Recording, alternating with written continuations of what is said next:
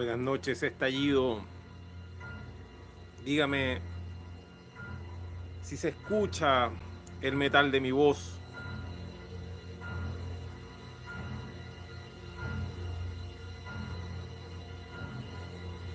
Esta noche, estallido de gala.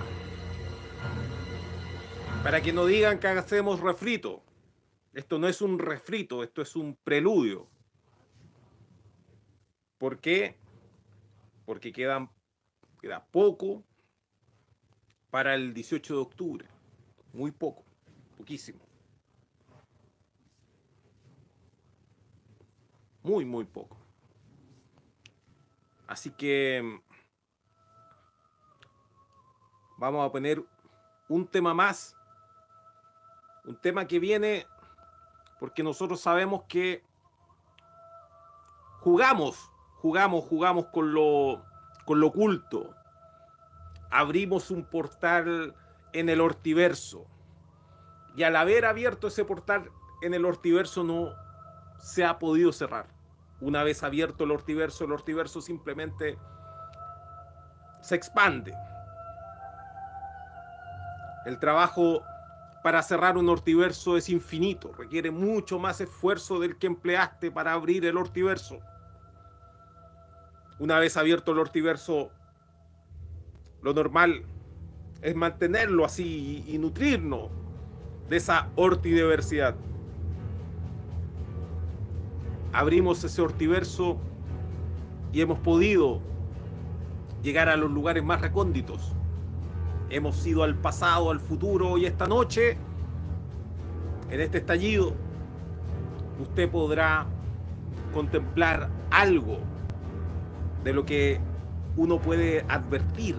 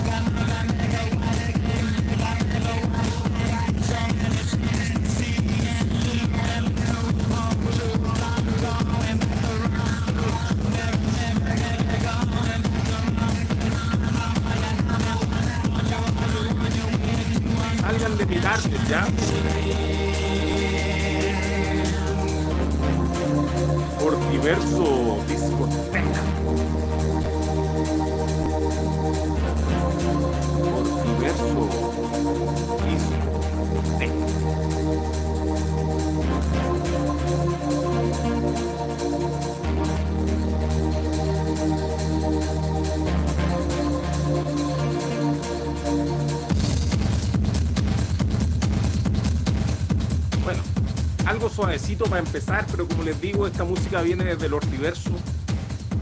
Usted luego va a comprender por qué razón esto es coherente. Hasta el momento usted solamente está viendo fragmentos, pero son fragmentos, son haces de coprolitos que vienen del ortiverso, que aún no se congregan, aún no se solidifican no logran transformarse en algo más grande. Ortipalusa.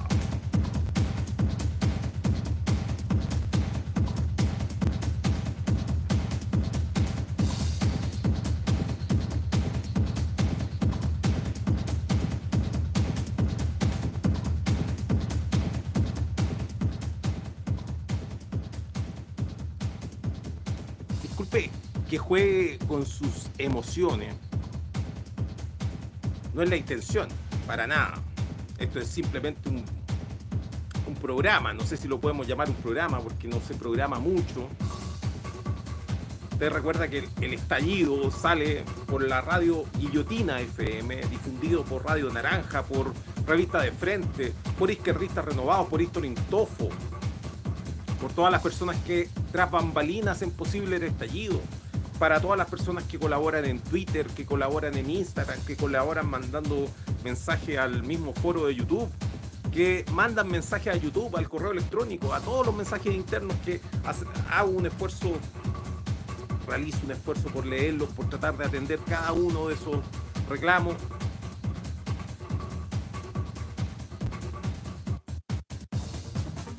Digo que no es no es que yo quiera jugar con sus emociones, pero la razón de este estallido de gala es que nos transportemos, ya que tenemos los superpoderes ortiversísticos, y nos transportemos a los días, a los días mm, siguientes del 18 de octubre de 2019. El estallido de gala de la semana pasada, que no pudimos, era razonable que no, no realizáramos ningún tipo de despliegue ornamental ni nada porque estábamos de luto, había ocurrido un hecho horrible, deleznable. Esta es la segunda emisión del estallido de gala y vamos a acceder a un audio que se grabó el día 22 de octubre del año 2019.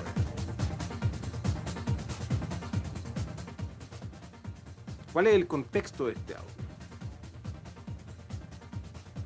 El contexto de este audio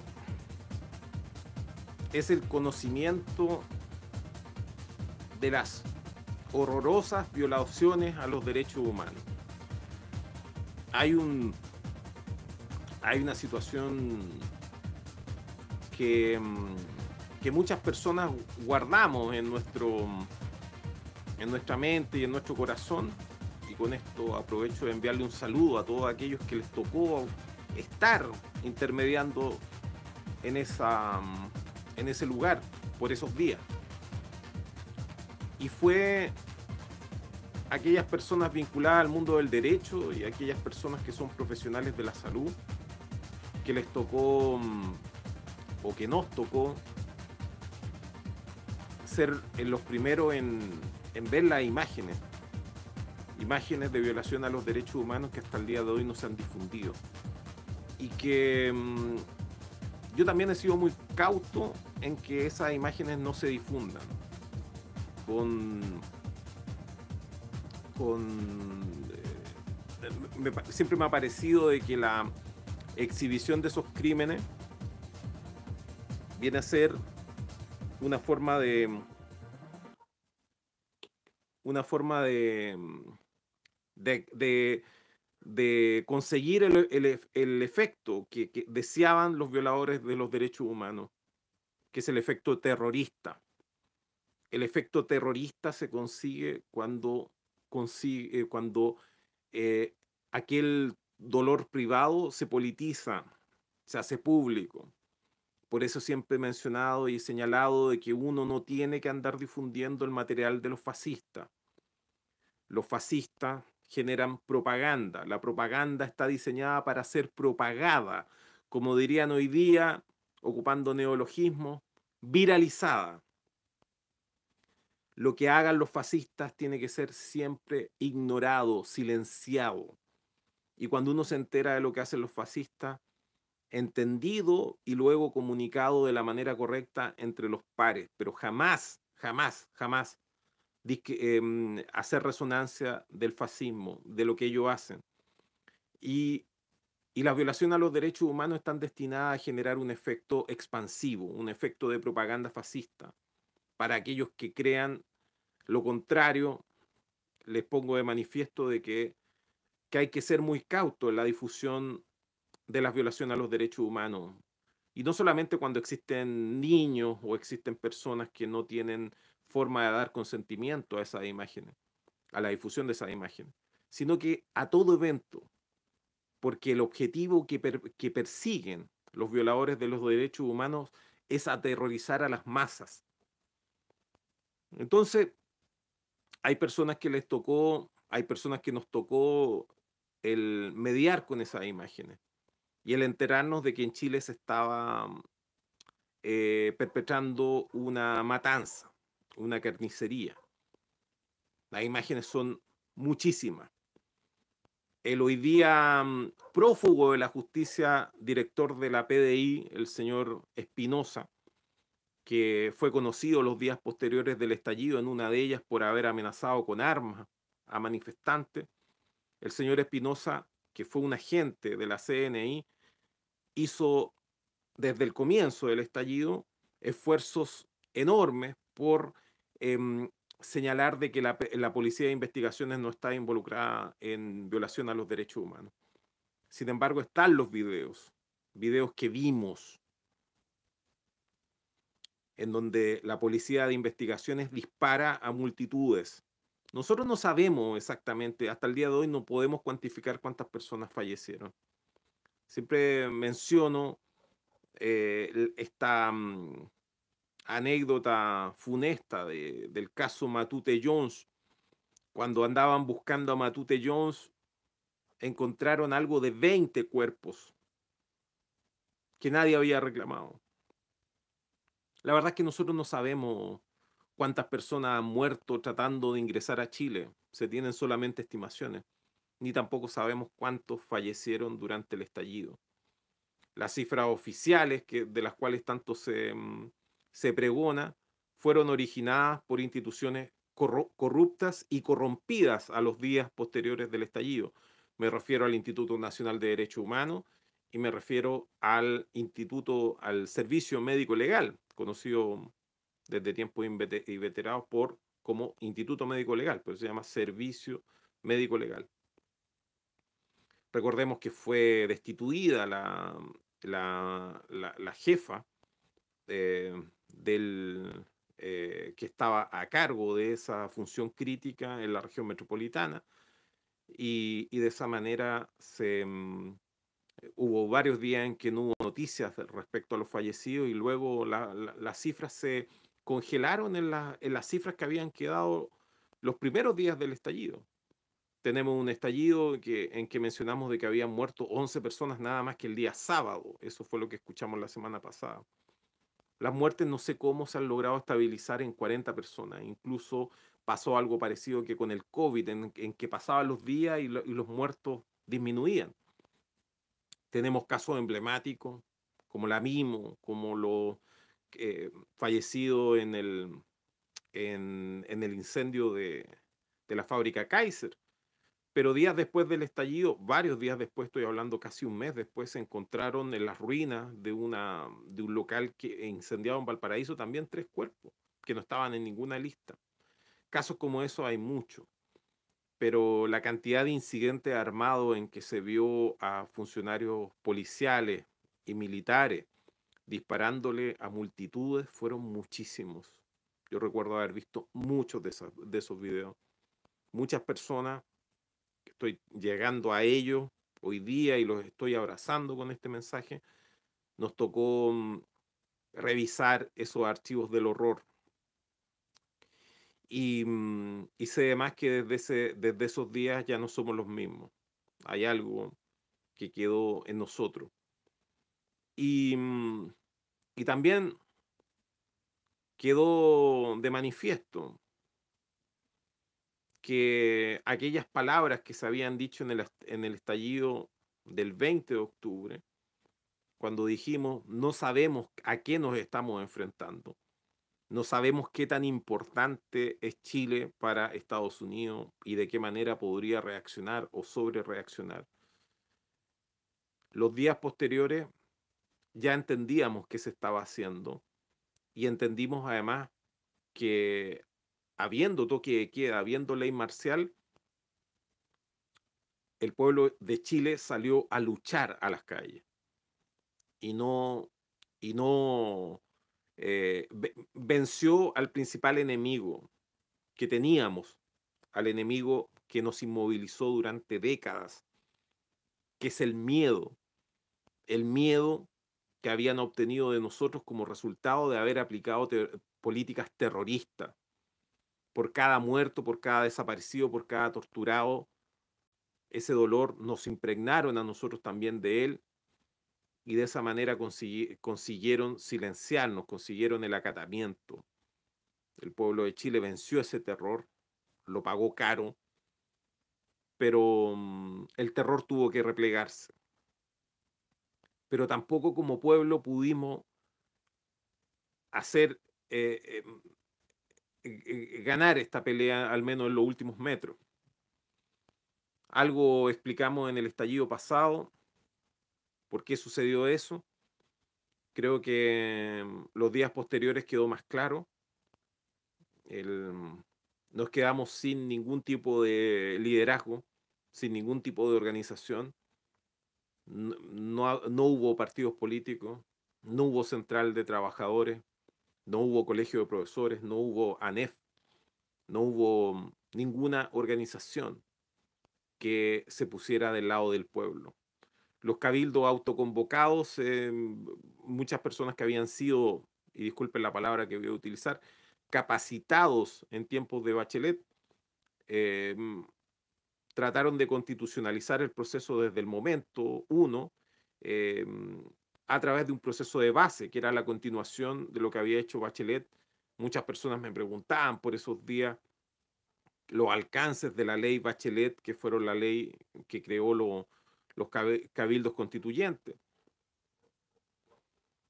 La verdad es que esos procesos estaban viciados, las personas estaban tratando de actuar democráticamente y lo que quedaba era hacer la revolución. Aquellos veteranos del 2001, del 2002, del, 2006, del 2011, sabíamos muy bien lo que había que hacer. Pero la pregunta era cómo responder organizadamente eh, ante los desafíos y además responder organizadamente y atacar los puntos sensibles, que no eran precisamente las calles de Santiago, ni las calles de las grandes ciudades, ni la toma de las plazas emblemáticas, ni tampoco lo eran la destrucción de los monumentos, era la destrucción de los tendidos del sistema extractivista. Este, este audio tiene mucho de ese olor a, a neumático encendido, es bastante inconveniente estar hablando de estas cosas en ese tiempo cuando, cuando subí ese audio entendí que, que me, podía esperar la, la certeza de una prisión por haber dicho esas cosas o en el mejor de los casos. El mensaje se envió, yo sé que el mensaje fue recibido, fue escuchado, Hoy día lo podríamos entender casi como un, relato literario, lo podríamos entender como una radionovela. Los voy a dejar con ese 22 de octubre de 2019 en medio del bosque.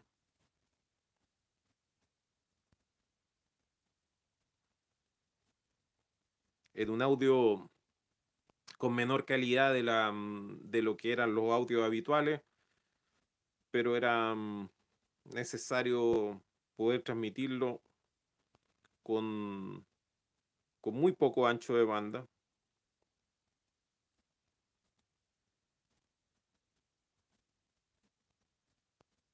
Y aquí nos vamos al 22 de octubre de 2019.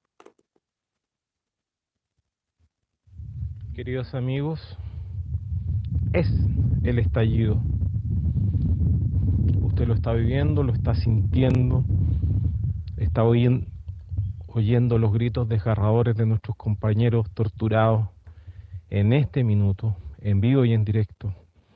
Y aunque la prensa completa se haya puesto del lado del fascismo, el lado de la del macroempresariado, el lado de la patronal, el lado de mm, la milicada, aunque mm, muchos amigos eh, ya, estén decididamente marchando por ese em, por esa vereda ominosa y oprobiosa de la de la muerte de los otros como el único método de vida y supervivencia, mientras por el otro lado nuestros compañeros ofrecen su, sangre y sus corazones, sus cabezas para que sean ametralladas, la ofrecen por la vida, por la humanidad,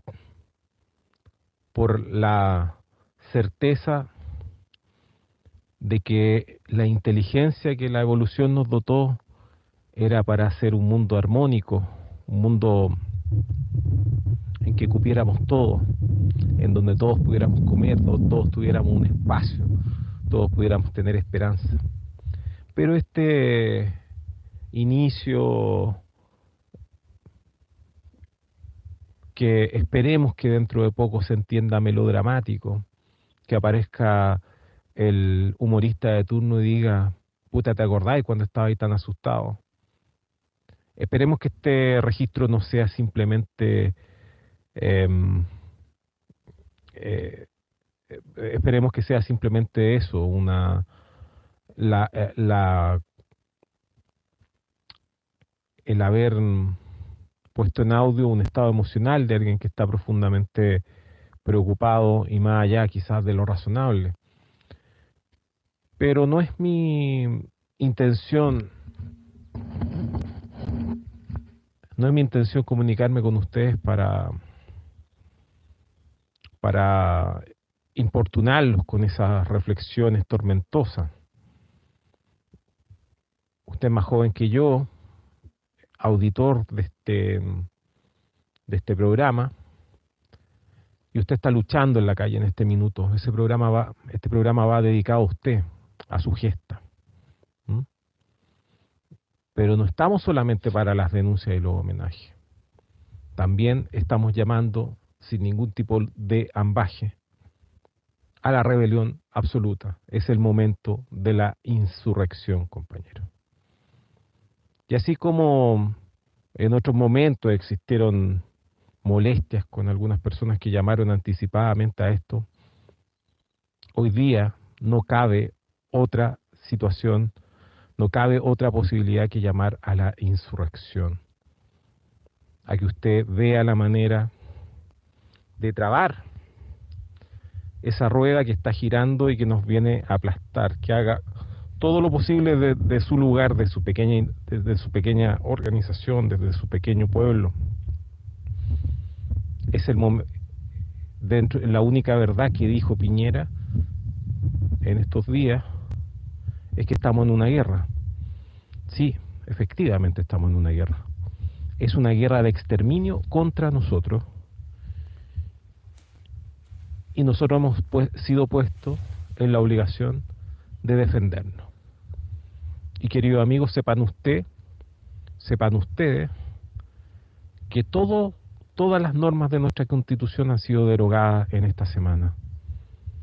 Así que no existe ley de seguridad interior del Estado. No existe código penal, querido amigo. En este momento rige el derecho natural, el derecho a la insubordinación legítima, el derecho a resistir la agresión, el derecho a autodefenderse, el derecho de agredir y aniquilar a aquellos que nos están tratando de aniquilar. Ese es el único derecho que existe en este minuto. Se ha perpetrado en nuestro país un golpe de Estado. Como lo dije en la transmisión anterior, aún estamos aquí y estamos en pie y por lo tanto no nos vamos a olvidar, no nos vamos a aburrir de, reiterarlo y de machacarlo.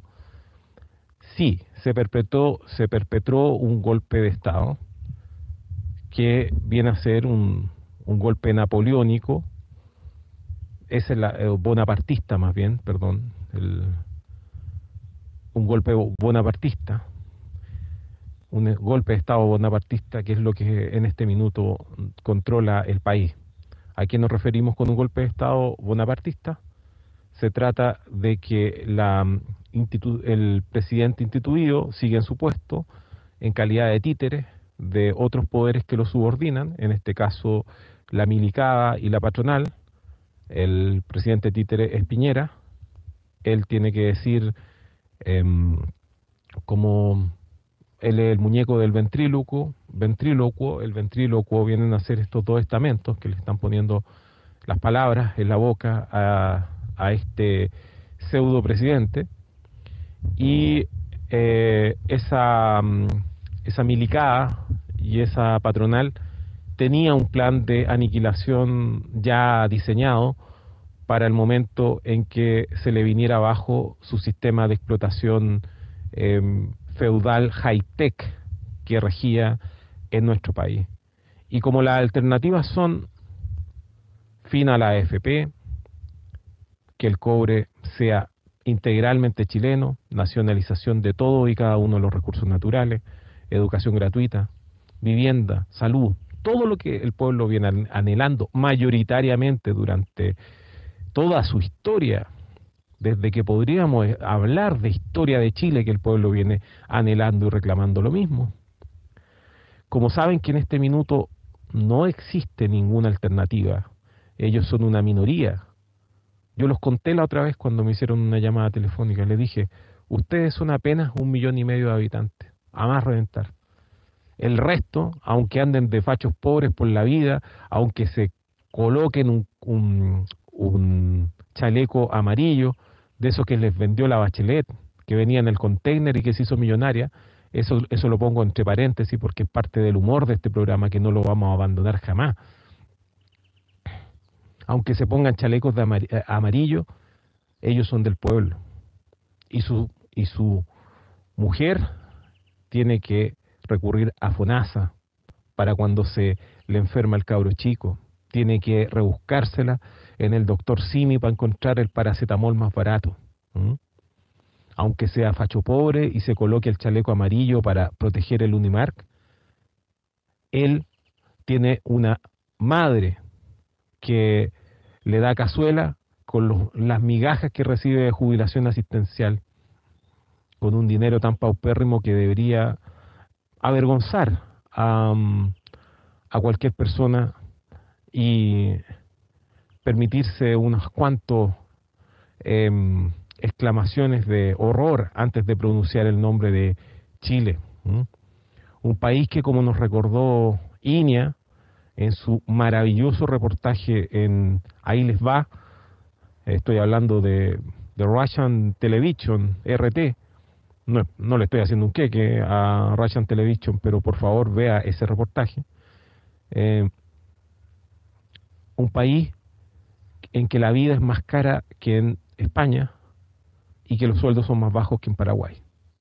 Esa es la realidad chilena, incontestable, esas son las cifras. Así que el chalequista amarillo puede estar siendo transitoriamente instrumentalizado por un grupo, pero los defensores de la AFP, de la ISAPRE, del modelo de macroexplotación que está instalado, no suman más de un millón y medio de personas. Entonces pregúntese usted cómo es posible que un millón y medio de personas se imponga sobre los 20 millones restantes eh, de, la población de un país. Eso es inconcebible. En condiciones muchísimo, en, situaciones muy, eh, muy distantes de la historia que parecieran. Pero créame usted, todas las revoluciones se han dado en esos niveles de desigualdad por favor recurra a las estadísticas. ¿Cuánto era el nivel de desigualdad que existía en la Francia de la Revolución Francesa? ¿Cuál era el nivel de desigualdad que existía en la Rusia zarista? Haga esos cálculos y, contésteme. Y contésteme también por qué razón esas, esas revoluciones fueron exitosas. Porque los chalecos amarillos después se sacan los chalecos amarillos. Los que se tienen que ir son otros los que se tienen que los que tienen que abandonar su prebendas son otros y se tienen que ir a vivir a otros lugares. Tienen que ir a Miami, a andar a transformarse en fachos pobres de Miami, a, fachos pobres agusanados, eh, como les dicen en, el Caribe, los pucha, eso usted, usted escuálido, los escuálidos. Esa es la única alternativa que tienen. ¿Cuál es la alternativa que tiene usted? Si está escuchando esta transmisión, por favor, usted sabe que viene librándose de la muerte y la alternativa es seguir luchando hasta triunfar. Porque hoy día está todo, absolutamente todo, arriba de la mesa. Y el que gane esta partida se va a llevar absolutamente todo. Y si nosotros perdemos, nos vamos a llevar tanto el dolor como la vergüenza, como la explotación que va a sostenerse, como la imposibilidad de levantarnos. Nosotros ya sabemos lo que ocurrió en el 73. Nosotros sabemos que el gran error no fue haberse sublevado en contra de, los milicos ese día, al costo que fuera, al costo que fuera. Usted sabe que estamos viviendo hasta el día de hoy bajo un yugo que no solamente es físico y económico, es moral, y es moral porque ese día nosotros no pudimos defender esto, lo que estamos defendiendo hoy día. Y la única manera de defenderlo es atacando, queridos amigos. El golpe mm, bonapartista consiste en dejar a un gobierno títere, de dejar convertido el aparato legislativo en la irrelevancia. Sin embargo, Piñera siempre es capaz de innovar en estos asuntos y acaba de dejar un código de erróneo en la programación del, del, software que trató de instalar anoche con, con el paquetazo un paquetazo que si usted lo analiza someramente se, puede, puede advertir dos cosas.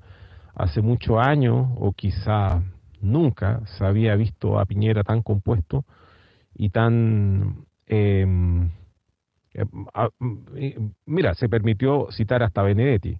Es verdad que como alguien reparó, se trata de una cita de esas que, de, de cartelitos de, de mm, mercado artesanal. No importa. Pero la citó bien, de corrido. Es la primera vez que este huevo no tartamudea. Es la primera vez que este huevo no se le mueven las manos como si tuviera, em, tuviera eh, Parkinson. Em, pareciera que está feliz en el papel de títere. Pareciera que por fin se ha completado y se ha sincerado y ha logrado demostrar cuál era el lugar que quería él tener en la historia y a qué se refería con tiempos mejores. Su señora, por otro lado, se le filtró un audio y en ese audio demuestra muy bien cómo está empaquetado este asunto. Por un lado, Milico eh, inventando esto de que hay grupos organizados que están llevando al cabo el país. Por el otro lado, son esos mismos milicos los que se preocuparon de incrementar el caos cuando hubo sublevación popular, porque el viernes hubo un levantamiento popular. Pero el gobierno, el gobierno, cuando intentó acometer a este, mm, a, este levantamiento popular, eh, Carabineros le dio una serie de exigencias, seguramente relacionadas con el caso Catrillanca, seguramente relacionadas con el caso Paco Gate, y eso explica de que el Carabineros no hiciera nada. El resultado es que el país quedó en llamas en pocas horas. Em, eso es a lo que se refieren con vandalismo. Se refieren a la decida del gobierno que no realizó su tarea. Una sublevación popular que fue exitosa. En el caso de nosotros, una sublevación popular que no realizábamos desde la huelga de la chaucha. Estamos hablando de casi, estamos hablando de 70 años que Chile no se levantaba. Y eso, mm, eso nos puso en un pie bastante delicado y aquí me voy a permitir un, un par de observaciones que creo que son oportunas respecto a lo que ocurrió ayer.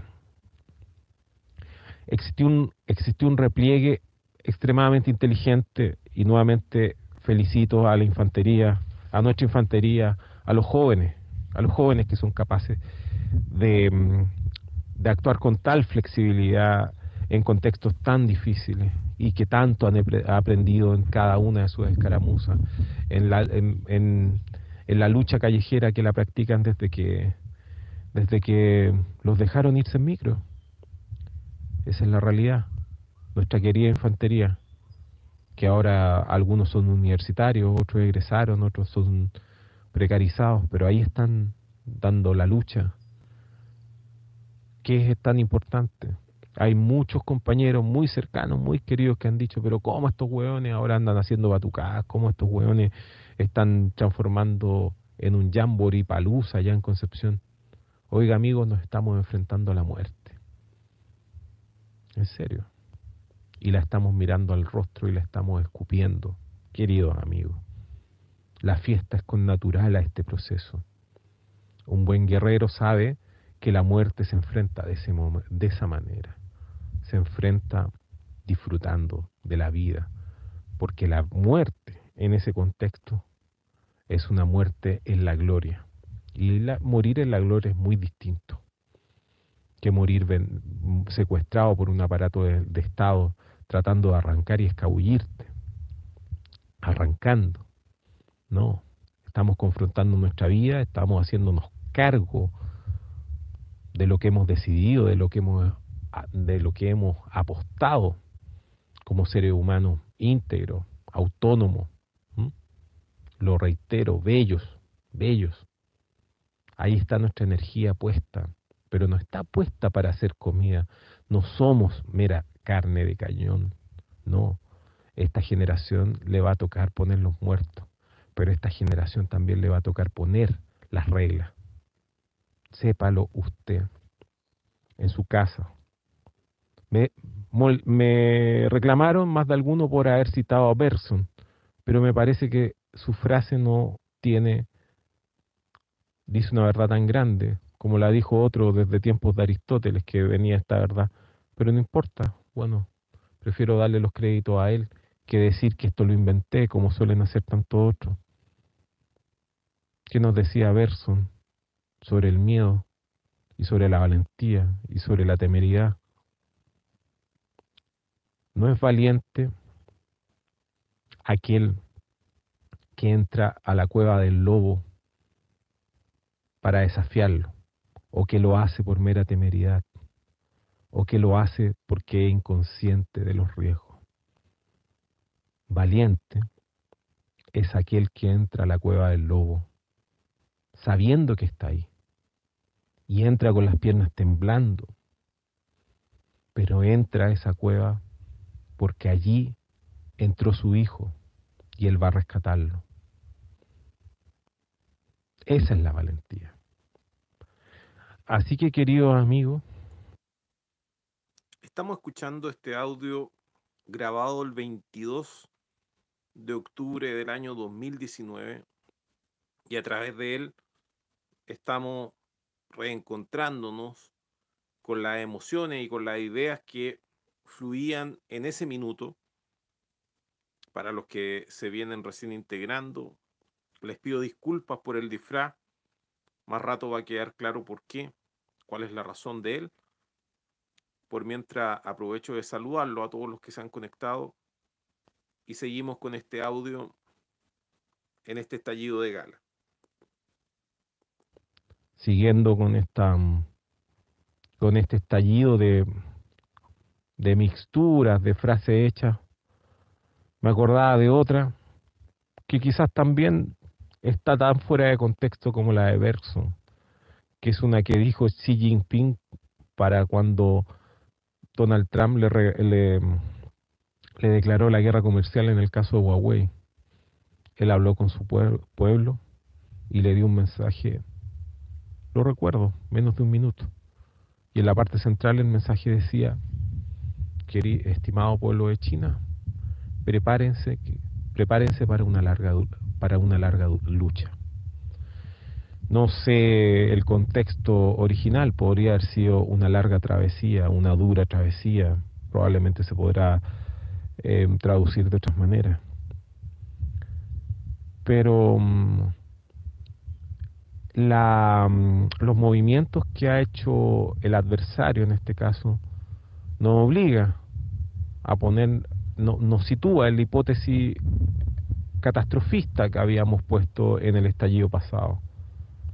Desataron la guerra, desataron el horror, pero esta vez nosotros somos plenamente conscientes y estamos juntos, estamos comunicados.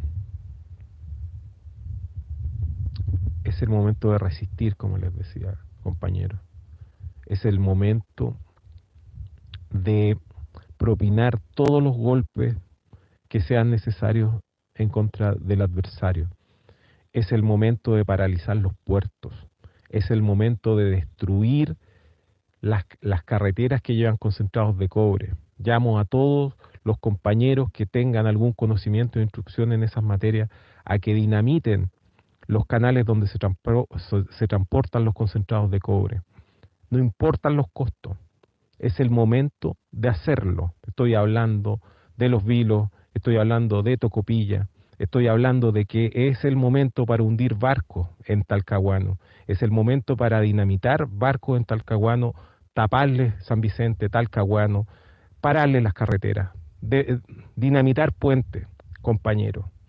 Es el momento de entrar al, al Palacio de Justicia, quedarse ahí hasta que los ministros de la Corte Suprema depongan oficialmente a Piñera como presidente no por notable abandono de deberes, sino por nulidad absoluta de cada uno de sus actos, como única institución que hasta donde sabemos ha hecho esfuerzos enormes por tratar de dejar afuera los problemas del pasado, vayan a la Corte Suprema, exíjale a la Corte Suprema que se coloque del lado de la historia, o de lo contrario, también explíquenles muy bien que perecerán, porque lo que se viene es durísimo, queridos compañeros. Es el momento de todos aquellos que han señalado que tienen posibilidades de resistir. Bueno, háganlo, es el momento de hacerlo. Llegó la sublevación popular o vamos a hacer, porque nos están aniquilando no están matando. Nada, absolutamente nada de lo que hagamos, compañeros, va a agravar esta situación para nosotros. No hay ninguna manera que nosotros tengamos en este minuto de volver a meter dentro de la caja de Pandora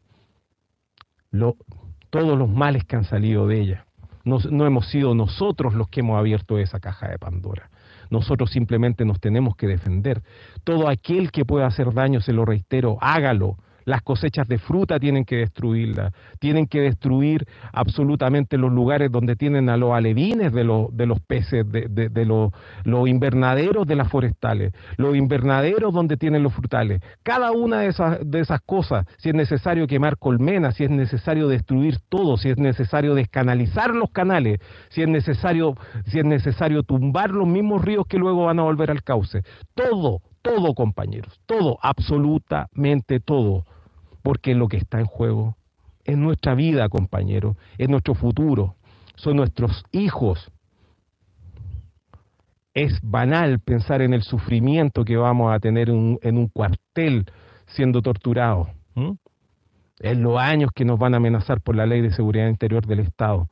Créanme que yo lo haría en una baldosa, bailando, riéndome todos los días, si es que conseguimos en este momento poder, al menos resistir esta sonada. Y si nos matan, hemos ido tantas veces a la batalla y hemos podido morir al peo tantas veces, por tantas cosas, compañeros, por mucho menos que estos compañeros. ¿Cuántas veces le hemos puesto el pecho a las balas?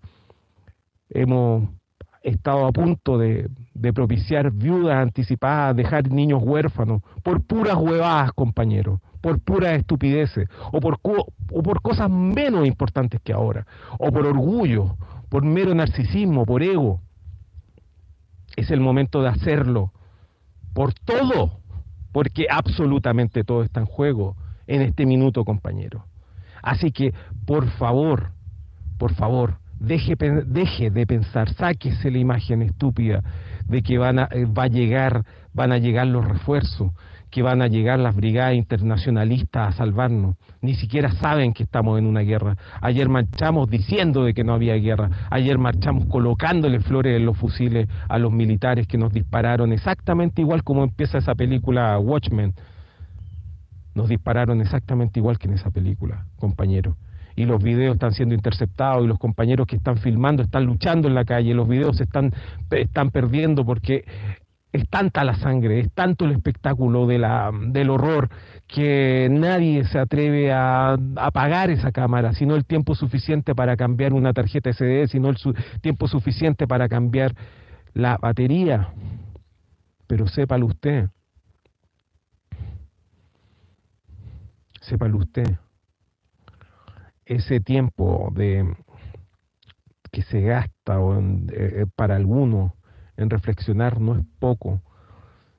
No existe conducción política en este movimiento. Piñera, como les dije, hizo una gran innovación en su bonapartismo y creó la, una inquina menor en el, en el punto de, que se quiere eliminar, disminuir la cantidad de diputados, que es una, un desafío mm, con nombre y apellido a Camila Vallejo, a Boric, a Pamela Giles, ellos entienden de que la, el aumento de, diputados y senadores permitió el arribo de nuevos diputados y senadores. Diputados y senadores que han estado en la irrelevancia, diputados y senadores que el día viernes tendrían que haberse pronunciado del lado correcto de la historia y no lo hicieron, y que el, el, día, el día eh, sábado tendrían que haber, haber, haberse puesto ellos frente a los tanques porque claro, si soy diputado o senador, tengo, soy el primero obligado en entender de qué se trata el asunto. Y también soy el primero obligado a defender con mi vida aquello, aquella institución, aquella constitución que juré y prometí, o juré o prometí defender y custodiar cuando, cuando asumieron ese cargo, ese cargo que tanto lucharon por tener ni siquiera han sido capaces de decirlo con todas sus letras de una acusación constitucional, constitucional piñufla, no han hecho absolutamente nada. Entonces el hecho de que Piñera los deje en la irrelevancia y ahora lo haga pelear por quién es el diputado que se va, simplemente incrementa la miseria. es un asunto institucional en la cual nosotros no nos podemos meter porque no nos podemos detener, pero esto desacredita a tal punto a nuestros liderazgos que en este minuto, al no tener ningún líder y no tener conducción política a esta situación, estamos siendo eh, arrojados a la masacre de la peor forma posible, porque no estamos, no, no tenemos posibilidades de frenar esta masacre, de siquiera de dosificarla. No tenemos mecanismos más sofisticados que estar ofreciendo nuestras cabezas para que sean apaleadas y peor, para que sean reventadas con, con balas de guerra. Pero es lo que tenemos que hacer. Lo contrario es perder todo, se lo reitero, todo, absolutamente todo sin conducción política, no podemos instituir, no podemos controlar y moderar nuestros esfuerzos, pero sí podemos hacer algo, queridos compañeros. Por favor, entiéndalo desde, su lugar.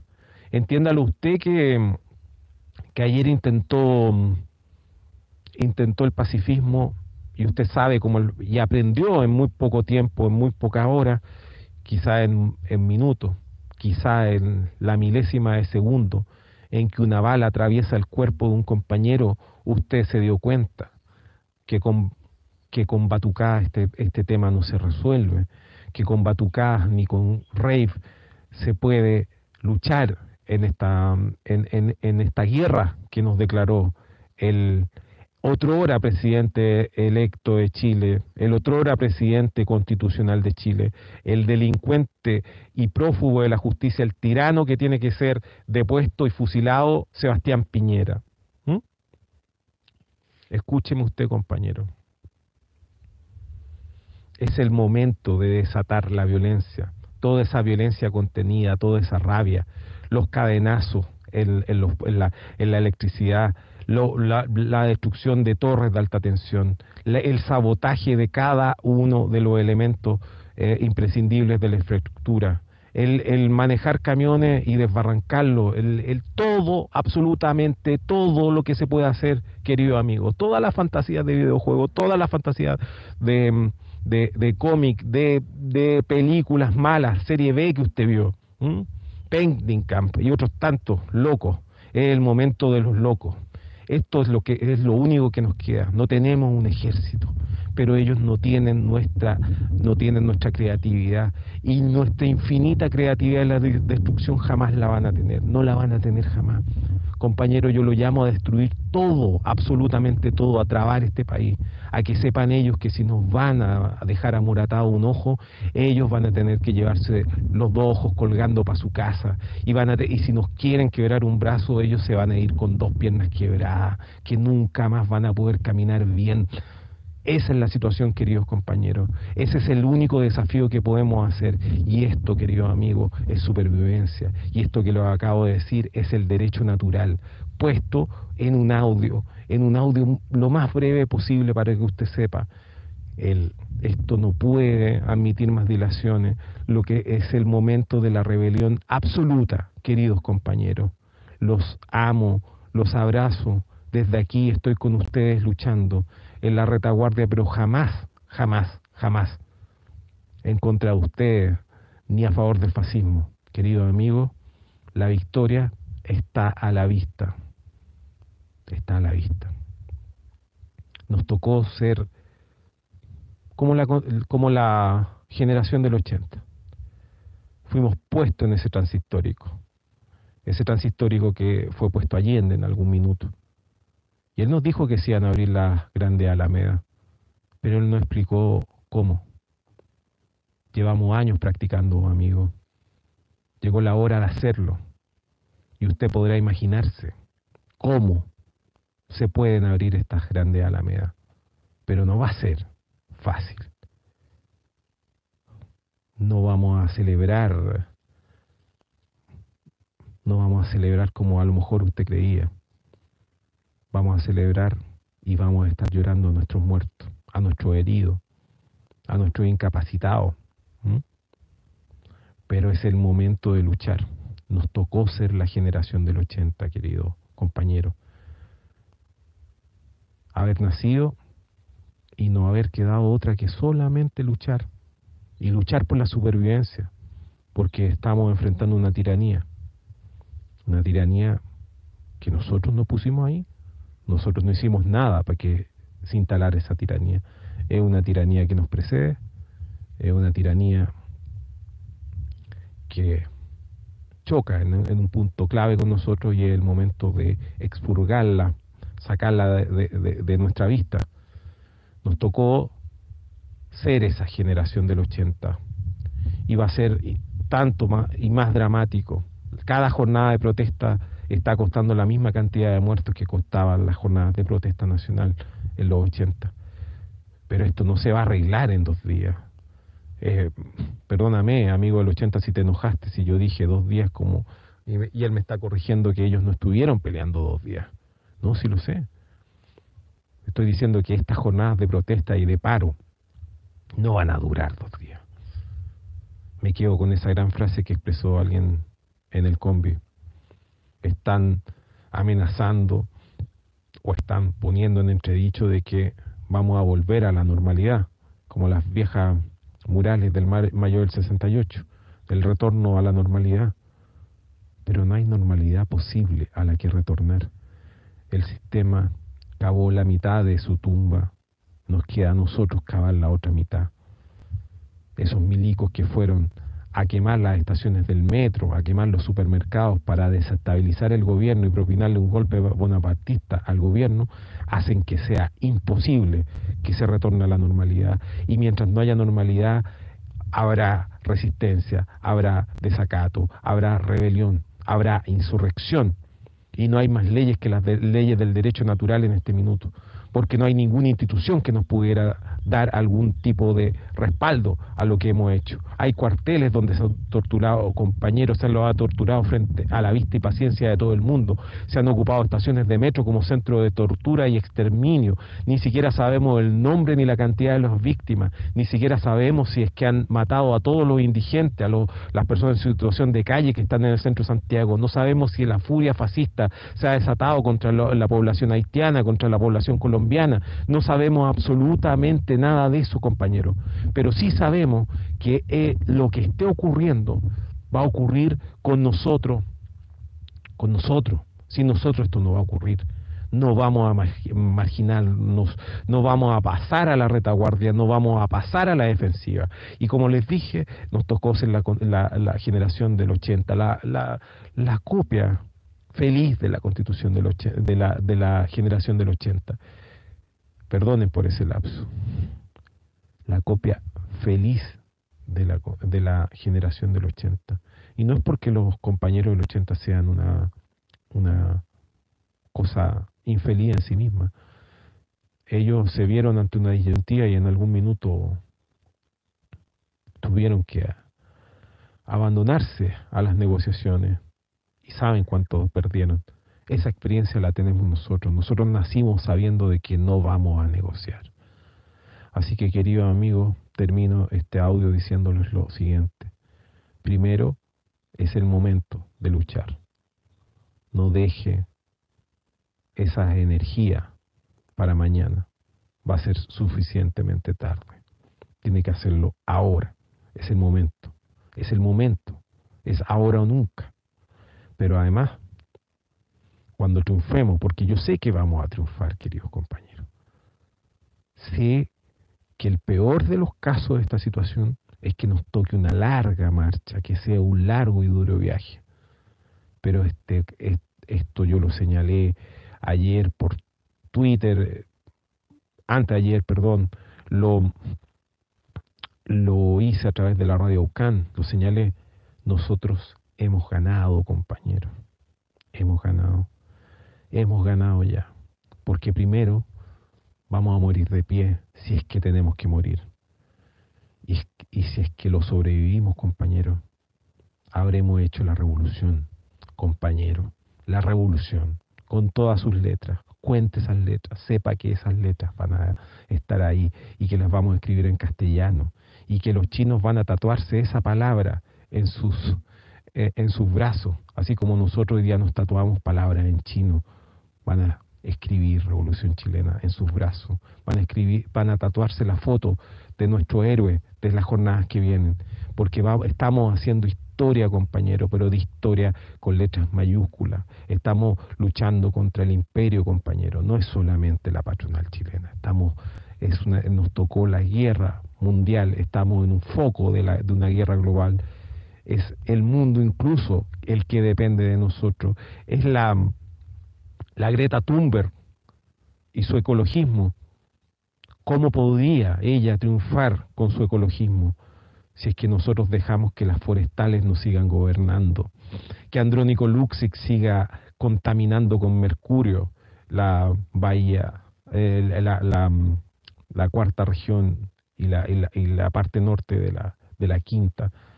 Queridos compañeros, nos tocó ser la constitución del 80, pero esta vez vamos a ganar y esta vez no vamos a transar, esta vez no vamos a salir de las calles, esta vez no vamos a plebiscitar este asunto, no le vamos a dar ninguna salida institucional.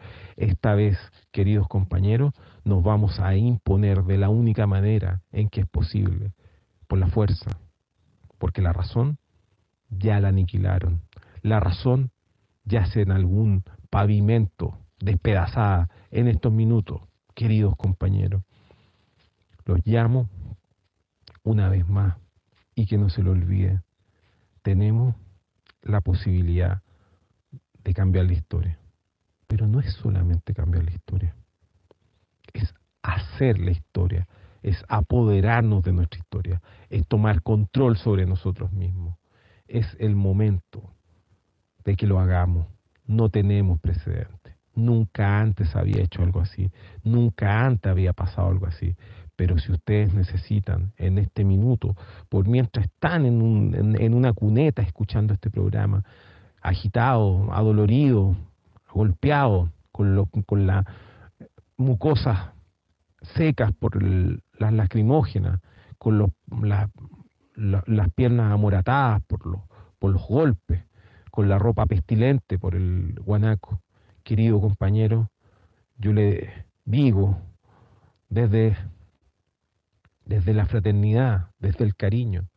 Esta lucha, compañero, no la abandone, no la abandone, no la abandone, compañero. La calle no se, no se abandona, no, se, no mire para atrás, no piense en la CUT, no piense en los trabajadores del cobre, no piense en ninguna legión extranjera, no piense en ningún refuerzo que vaya a llegar, no piense en paracaidistas rusos, ni en, ni en comandos bolivianos, no piense que nadie lo va a ayudar, usted está solo ahí en la calle, está solo frente al fascismo.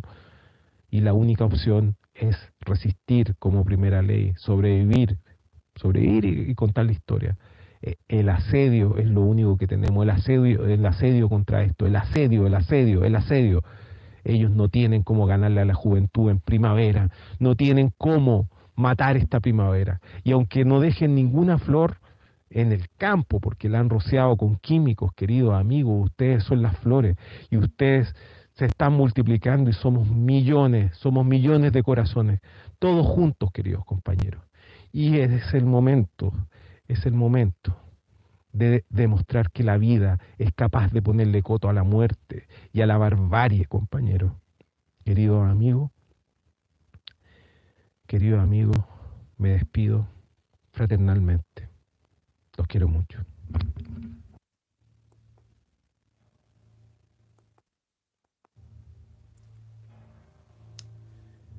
Esto fue mm, esa mm, emotiva transmisión del 22 de octubre del año 2019, con información parcial bastante mm,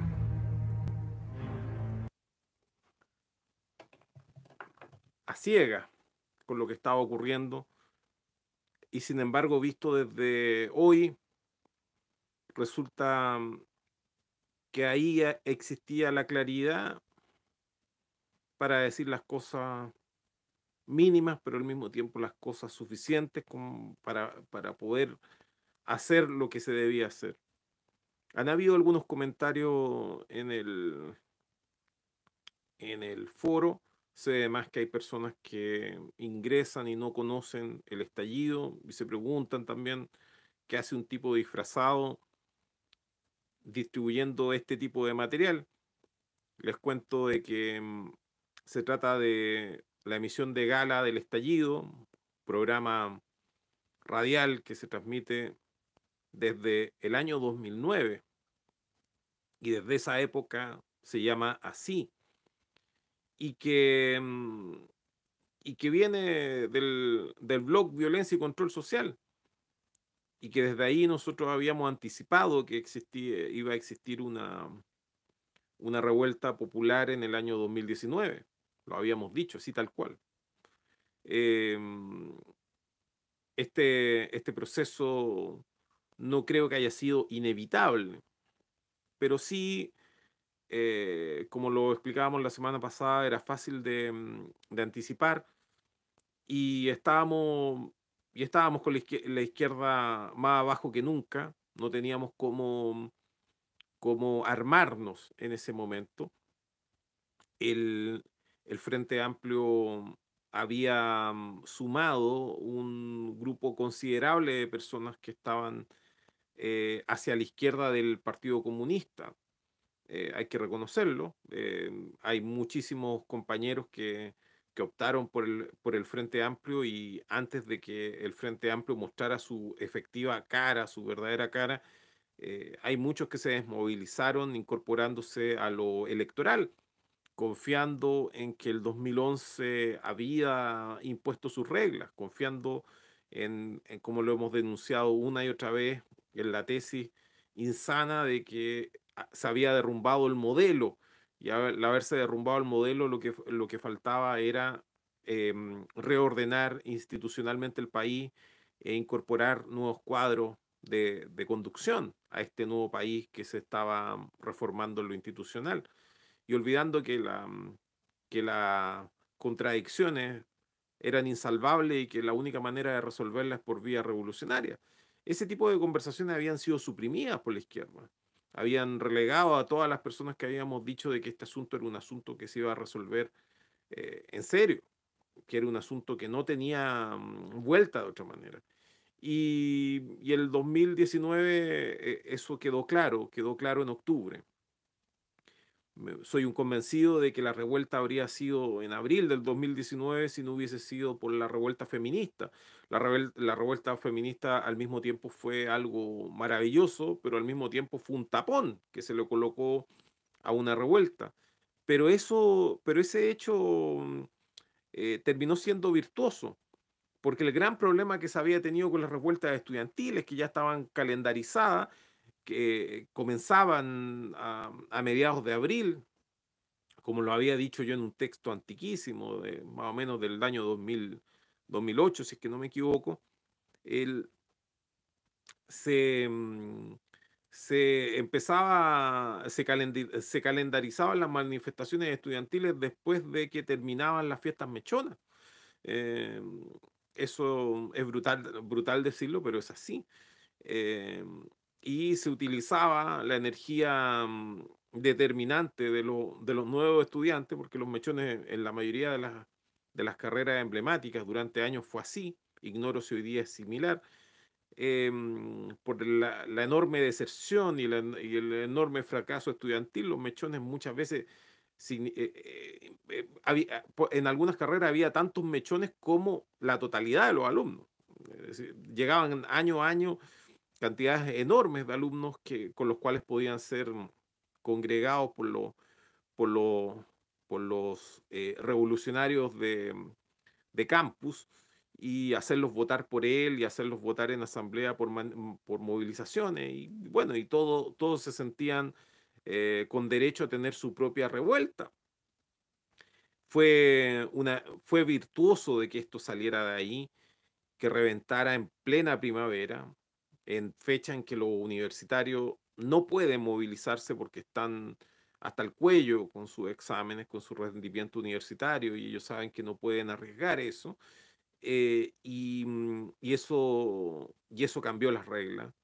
Se expresó el pueblo, se expresó el pueblo trabajador, se expresó mm, eh, de forma determinante nuestra generación, nuestra generación que en el año 2011 aportó con sus hijos a la movilización, también en el 2006 hizo algo parecido, pero en, en esta vez fueron lo, lo, de la generación de los 90, aquellos que se nos había dicho que éramos los que no estábamos ni ahí, fuimos nosotros principales eh, protagonistas de esta revuelta, eh, con nuestro terno y corbata eh,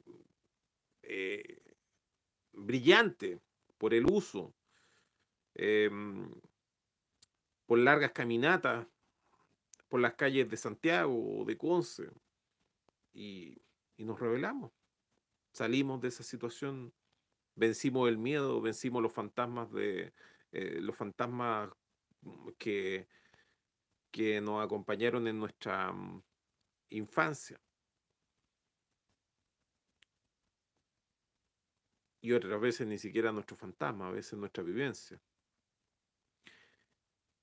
La, mm, respondo a algunas cosas que dijeron en el, en el foro.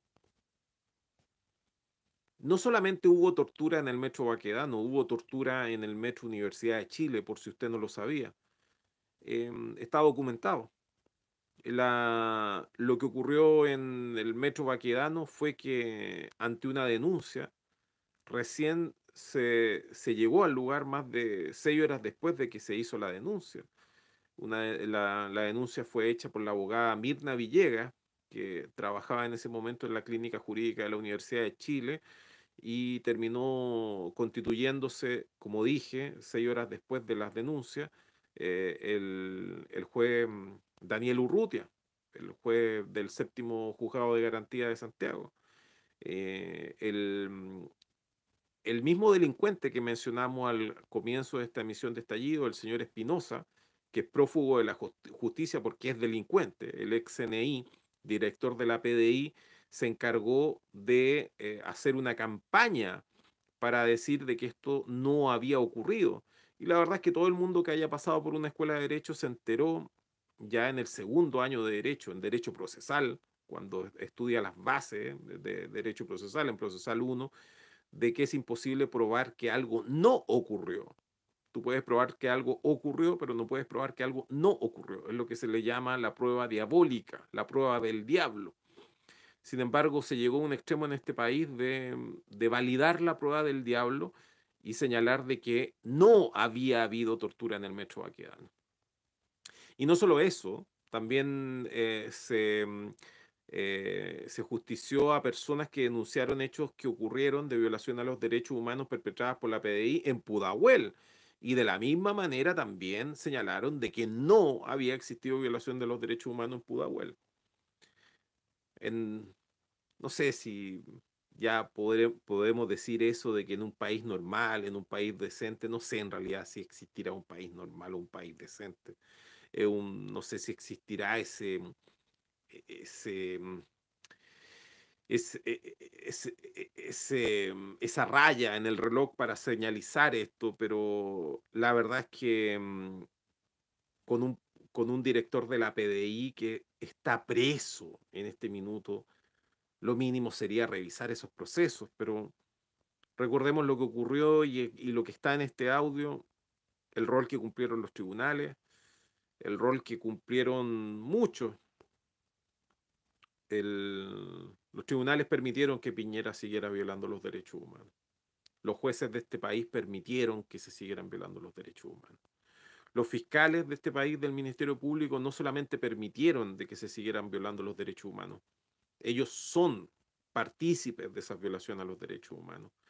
Ellos están obligados constitucionalmente, ellos pueden ir impartir em, órdenes directas a carabineros, ellos pueden además intervenir ante un delito flagrante, ellos podrían haber ido al, a la Plaza de Dignidad o a cualquier otro lugar donde se estaban realizando este, estos hechos y haber detenido las matanzas. No lo hicieron, hicieron lo contrario, validaron cada uno de esos partes policiales, todavía hay compañeros presos por, esa, por ese tipo de, mm, de situaciones. Mm, y, nosotros, el pueblo, salvo alguna acción vandálica mm, insignificante, nadie, se, nadie entendió la dimensión de esto eh, o pocos lo hicieron, y, la máquina siguió funcionando. Eh, la, la, gran minería del cobre y la gran minería en general no se detuvo y debió hacerlo. las empresas portuarias, los sindicatos portuarios, salvo un llamado de los subcontratistas de, los portuarios, no se hizo nada más.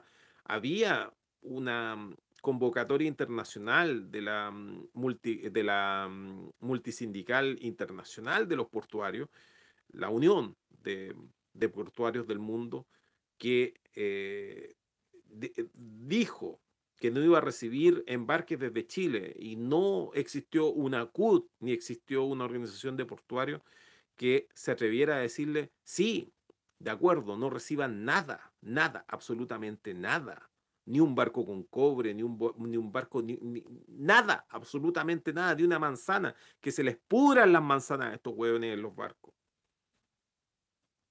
Había, había internacionalismo.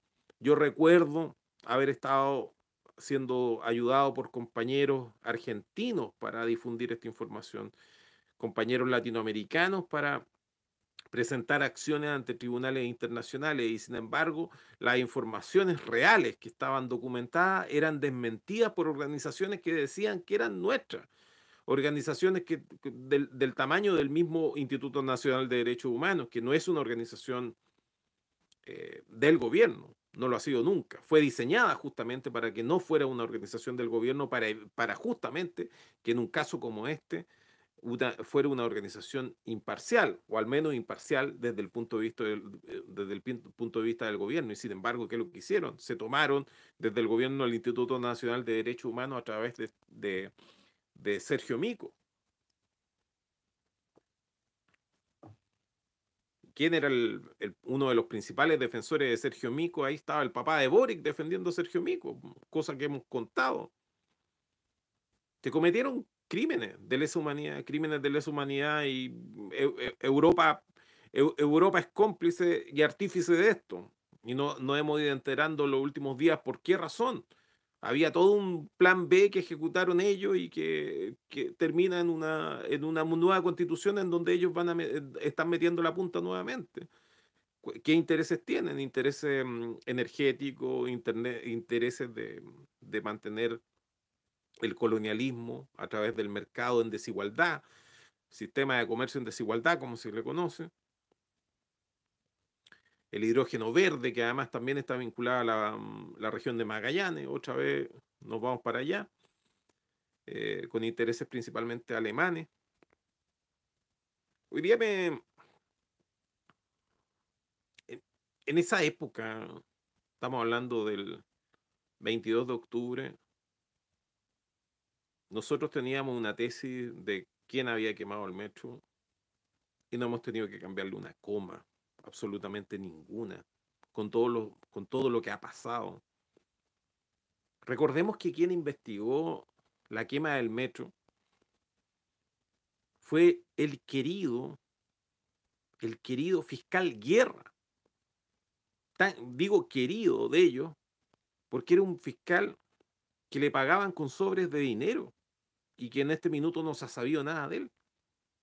Dinero que se lo pagaban para callado entre Joaquín Lavín, el alcalde de Vitacura y el alcalde de Lobarnechea. Y, y, entre ellos, entre todos ellos, le, le, entregaban tres sobres al mes. Y ese era el weón que estaba investigando la quema del metro. Y ese weón, más o menos el día lunes, es decir, el día antes del cual yo transmití este estallido, a él se le cayó, se le cayó esta información. Él dijo de que los acelerantes que se habían utilizado en la quema del metro no tenía posibilidad de ser identificado con los acelerantes usuales que se ocupan en algún ataque incendiario. Él habló de productos de alta tecnología y que había que hacer exámenes pertinentes para saber qué tipo de producto específico se había utilizado en la quema del metro. Eso lo alcanzó a decir el fiscal Guerra antes que lo, lo callaran. Ahí quedó absolutamente claro. Estamos hablando el día lunes. El metro lo quemaron el viernes. El día lunes sabíamos que no habíamos sido nosotros quienes quemamos el metro. Lo sabíamos. Y hasta el día de hoy lo sabemos. Se ha tratado de meter personas presas diciendo ellos quemaron el metro. Han tenido que ser absueltas.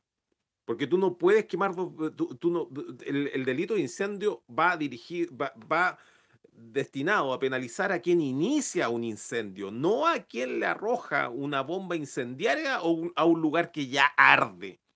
El metro ya ardía. Quien conozca el metro sabe que es, es una construcción de hormigón y de acero. ¿Con qué materiales, qué materiales, con qué materiales tú puedes conseguir de que arda el hormigón y el acero? Bueno, lo consiguieron. Son materiales, materiales especiales. También el, fiscal Guerra dijo de que el incendio del metro sabía eh, quién había realizado este eh, atentado. Creo que usó esa palabra. Está el artículo por ahí, búsquelo sabía, él, eh, sabía cómo estaba construido y diseñado el metro. Es decir, no eran personas aficionadas quienes realizaron este ataque, porque sabían cómo se podía iniciar el incendio para que ese incendio se propagara por el tendido del metro. Esto fue un atentado a gran escala. Fue realizado por personas que sabían exactamente lo que iban a hacer con cargas que tienen que haber sido activadas a distancia y con equipos em, incendiarios de alta calidad. Hay, hay testimonios del, del, presidente del sindicato del metro y de funcionarios del metro en el sentido de que habían personas deambulando las estaciones del metro el día previo y que eran, y que eran personas que ellos pues, eh, protestaron y sin embargo desde arriba les dijeron que siguieran eh, moviéndose la verdad es que lo que ocurrió ahí, eh, con el tiempo, no, no el, tiempo se ha preocupado en despejar la despejar las dudas que teníamos y transformarlas en certeza. Eh, nosotros dijimos esto, esto fue un atentado. Eh, el objetivo que perseguían ellos el, objetivo que tenían ellos era que querían eliminar a la izquierda, sacarla, querían ejecutar a muchas personas. En un estallido hablamos de la cantidad de muertos que... Mm, eh, eh, eh, hablamos en un estallido del famoso maletín del almirante que llegó a la reunión del COSENA, un maletín enorme que llegaba a ser ridículo por el tamaño del almirante, que es un almirante bastante pequeño y el maletín era ocupaba, ocupaba gran parte de la imagen fotográfica y de video. Ahí venía el famoso plan Z y fue nuestro contralor, el contralor Mendoza, al cual nuevamente hay que em, felicitar el que desde el comienzo dijo de que esa reunión no tenía ninguna posibilidad de prosperar porque era absolutamente ilegal. Y fueron los, los eh, presidentes del Senado, que en ese tiempo era eh, Quintana, y, mm, y, el presidente de la Cámara de Diputados, que era el diputado Flores, quienes em, eh, fueron de la misma opinión que, que el Contralor y esa reunión fracasó. Esa reunión estaba destinada para mostrar eh, un plan falso, un plan Z de quiénes eran los que habían quemado el metro.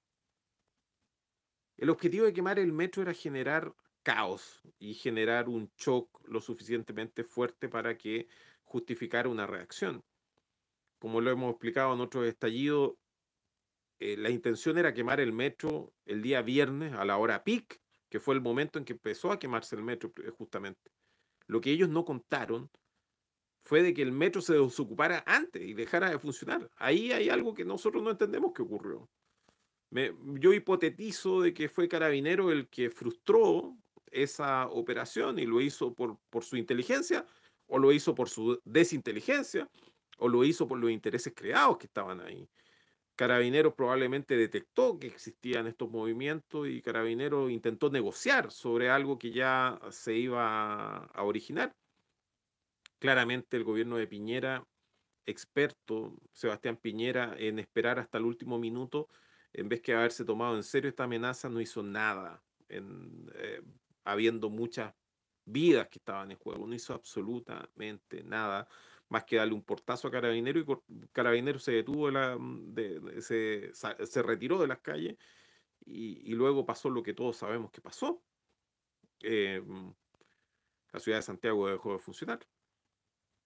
Dejó de, funcionar el transporte, la gente se fue a sus casas caminando eh, y comenzó a manifestar el, descontento que era real. Y, mm, y en esa circunstancia comenzó a arder el metro como estaba planificado, pero ya no con el efecto que se había mm, diseñado, que era el efecto, el efecto que se quería causar era la muerte de una parte significativa de la población de la ciudad de Santiago, porque el metro de Santiago el, el día viernes circula lleno. Hay decenas de miles de santiaguinos que se transportan en la hora, en la hora pico en, esa, en, esos vagones y por lo tanto habría sido un horror y ese era el horror que querían producir y luego culpar a la izquierda de esto. Y luego utilizar a sus cuadros fascistas que ya los tenían eh, alertados de esta situación y tomarse el poder del país. Fue un atentado fascista. Lo que vimos. Hoy día domingo se publicó en el Mercurio una entrevista a este supervillano, al señor Nicolás Ibáñez.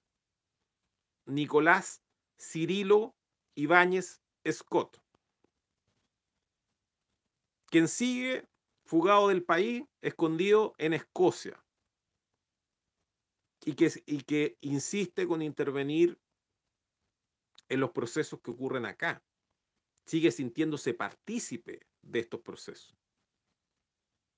Así como nosotros dijimos en el estallido que el señor Nicolás Cirilo Ibáñez Scott, así, con nombre y apellido, así como dijimos que él estaba implicado en estos hechos, en su momento, cuando había que decirlo, cuando era importante decirlo, no cuando el, no cuando el tema es Kawin, sino cuando las cosas hay que decirlas. Así como dijimos en esa oportunidad, el señor Nicolás Cirilo se ha encargado de dejar en claro de que tales imputaciones eran reales, eran ciertas. Primero dando una entrevista ofuscado hace ocho meses atrás, habrá sido, o diez meses atrás, diciendo que se retiraba definitivamente de Chile, que, estaba, que, cerraba el, centro de estudio para la, fundación para el retraso que tiene, en donde tienen a, estúpidos de marca mayor como el señor, como ese imbécil de, de Axel Kaiser.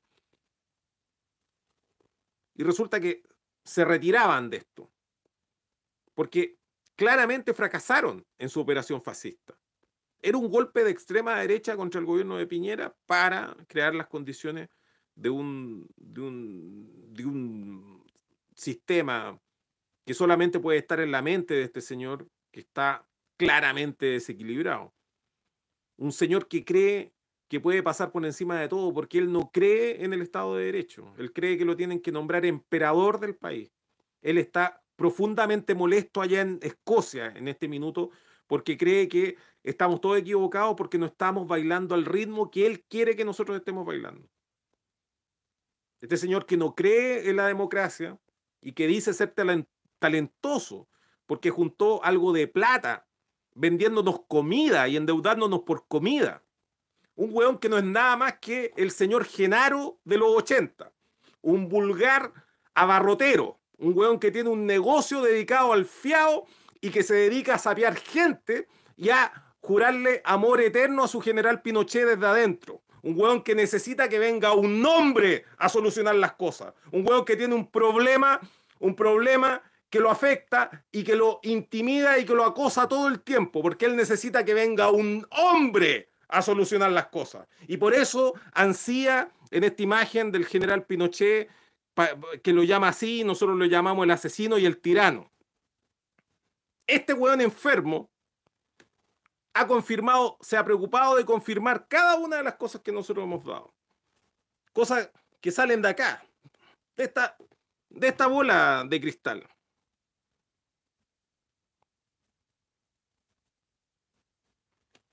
En el estallido pasado de Gala, nosotros dijimos, Chile está bajo morfina. Cuando se nos acabe la morfina, cuando se nos acabe la morfina, vamos a sentir el dolor. ¿Qué nos dijo Cirilo?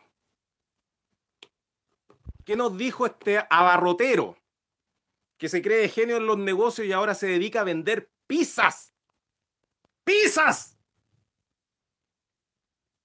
Una gran mente. El po, weón. El vástago de la familia de la gran escuela de negocio Adolfo Ibáñez, weón. ¿Mm?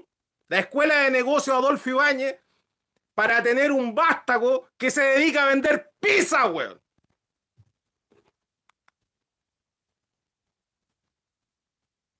Pizzero abarrotero, el gran genio. Lo suficientemente imbécil como para colocar a un imbécil como Axel Kaiser a hacer tareas que obviamente le quedan como poncho.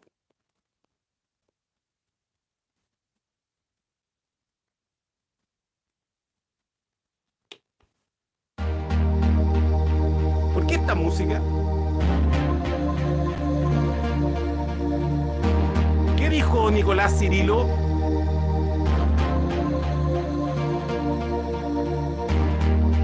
¿Qué dijo Nicolás Cirilo hoy día en el Mercurio?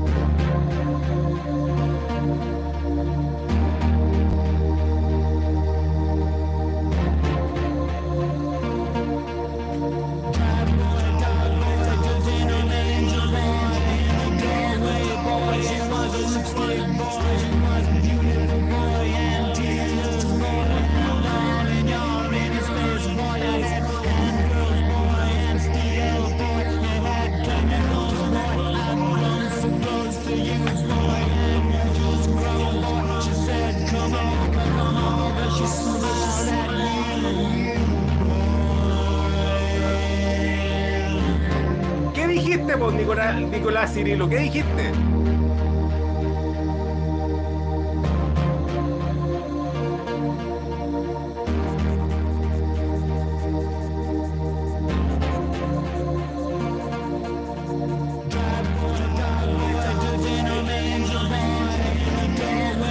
¿De qué país es la película Trainspotting? ¿De qué país es el apellido Scott?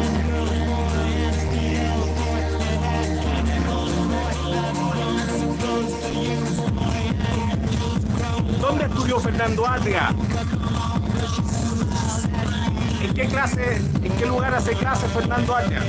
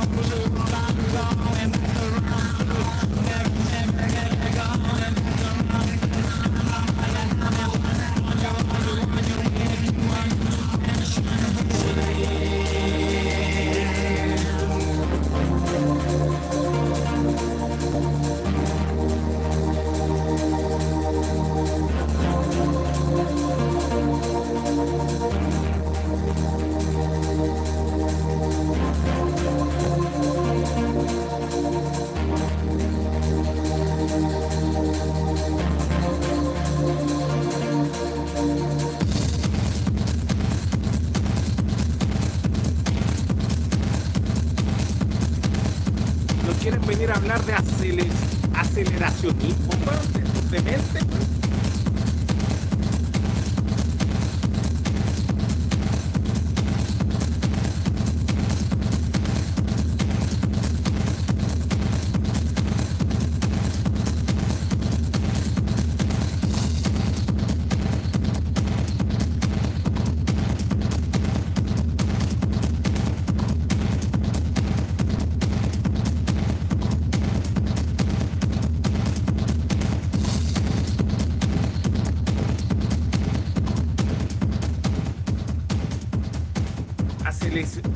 de, mente, aceleracionistas de mente, weón. Este señor nos dijo, este señor Nicolás Cirilo, nos dijo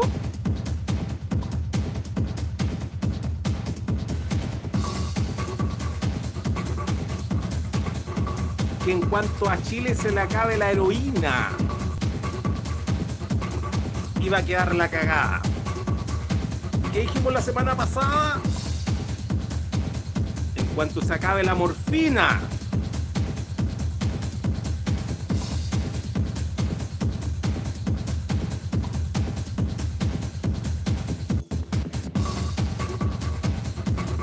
Usted sabe que ahí hay una frase, hay una palabra aún más importante no es solamente una metáfora hablar de heroína.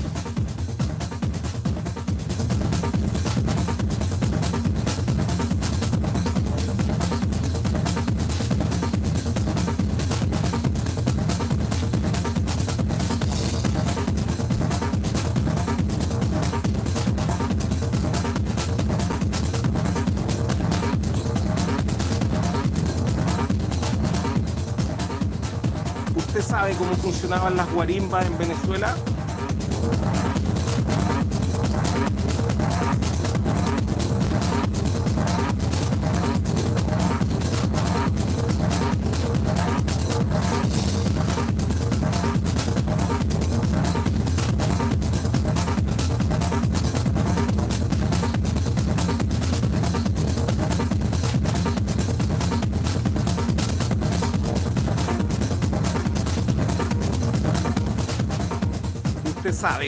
Funcionaban las guarimbas en Venezuela?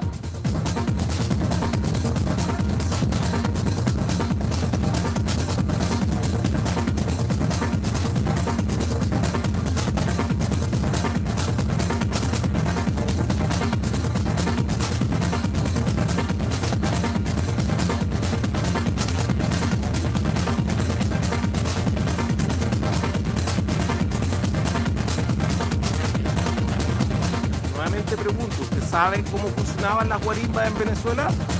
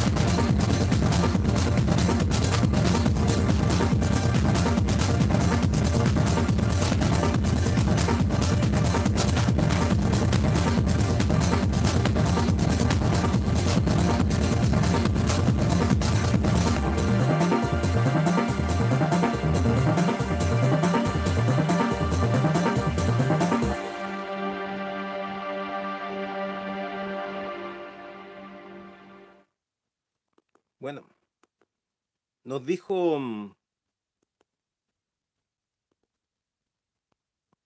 nos dijo algo más.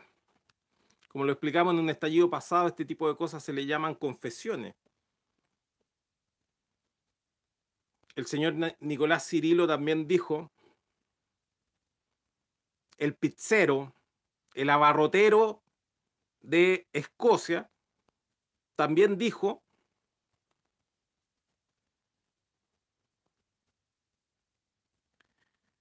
dijo que quería que Boric gobernara.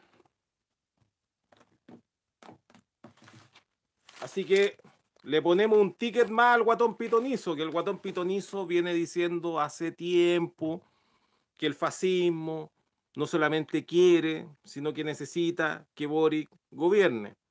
Y también dijo algo que también lo hemos dicho acá,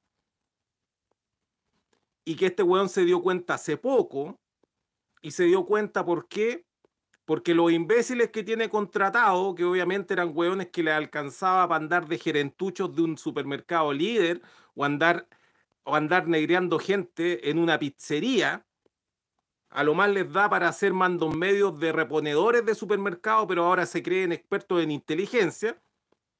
El Nicolás Cirilo que pasó por la escuela naval, como todas aquellas personas que tienen de la clase alta, que tienen problemas en su familia, porque él tuvo muchos problemas cuando niño. Problemas que se notan hoy día. Porque ese hombre no ha salido de su niñez. Y tiene una manga de imbéciles a cargo y esa manga de imbéciles a cargo han estado pegándose en las paredes para poder entender este proceso y lo termina reconociendo él, porque no es un tipo muy inteligente, pero logra entender al menos, se, se, logra dar cuenta y uno al final, ah, sí, al fin lo entendió Nicolás Cirilo. De que esta es una guerra cultural. Recién lo entendió Nicolás Cirilo, esto es una guerra cultural. ¿Y qué dice? Nosotros, es decir, los fascistas, no teníamos agua en la piscina, porque creían que desatando el caos, el pueblo iba a tirar para el lado de ellos. ¿Y por qué? Ellos creían que el pueblo eran sus mandos medios. Los imbéciles que logran detectar entre ellos, los imbéciles que ven sus programas de mierda, los imbéciles que ven eh, las imbecilidades que dice Villegas, que dice la Marinovic, que dice el, mismo retrasado este de, Axel Kaiser, que a lo más escuchan a, este imbécil sionista de Copano. ¿Mm? O, o, se, o quedan empachados dos semanas porque, porque vieron un programa del Mirko Macari con el Mayol,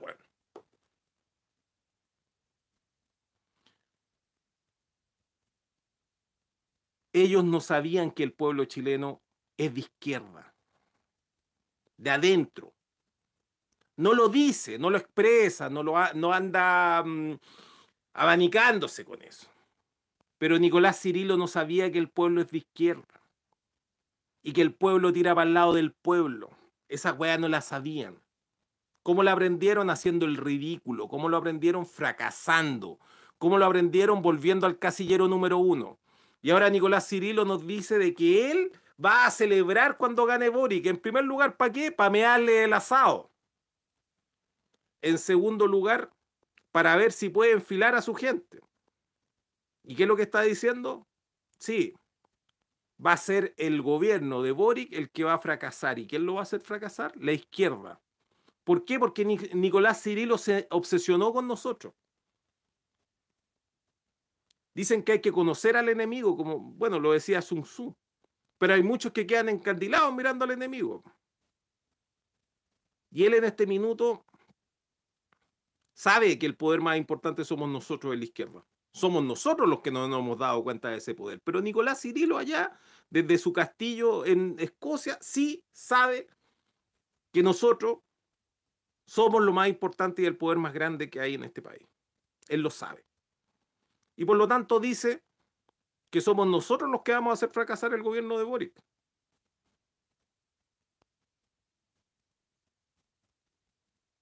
Y él quiere llegar después de eso. Quiere, quiere aprovechar esa instancia para que ese sea la quema del metro.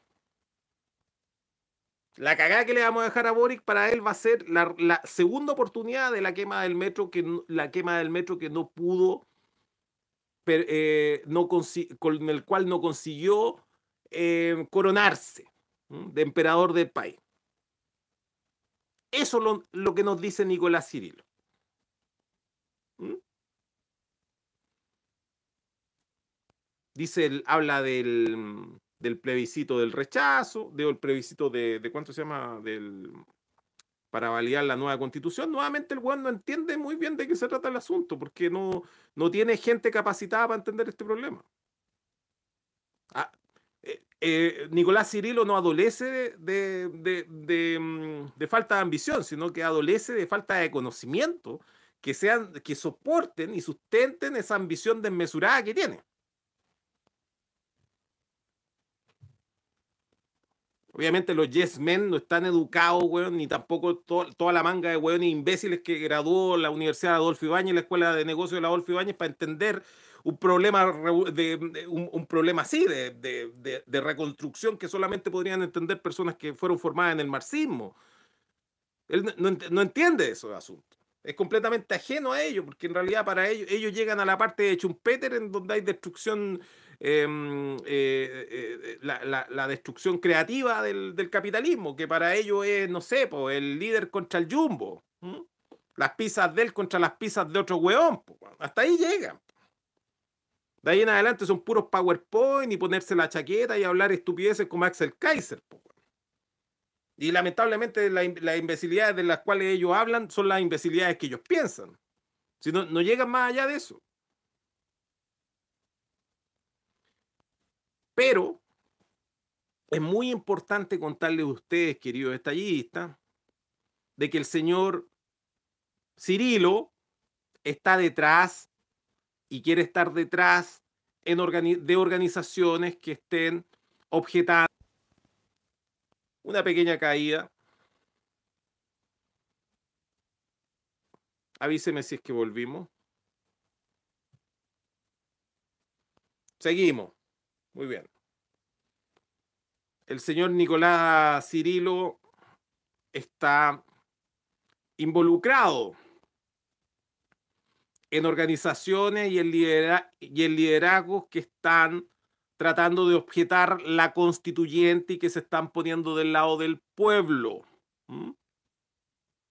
Lo reitero, el señor Nicolás Cirilo está detrás de gente que está juntando agua en la piscina para objetar el proceso constituyente, poniéndose del lado del pueblo. No estoy hablando de la gente de derecha que ya está identificada, no estoy hablando de la, gente de CAS. Nicolás Cirilo, él cree que ya entendió de qué se trata la, la cumbia y cree que se va a poner a dar unos pasos ahora en la pista con esto. Pero ya te cachamos la jugada, Nicolás Cirilo. Y así como lo dijimos, en su oportunidad, si tenía algún problema, presenta una querella. Presenta una querella.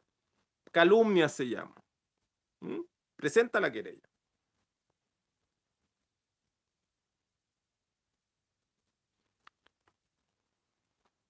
Voy a contar el tema de las guarimbas. Que algo que se ha hablado poco. Yo me enteré hace poco.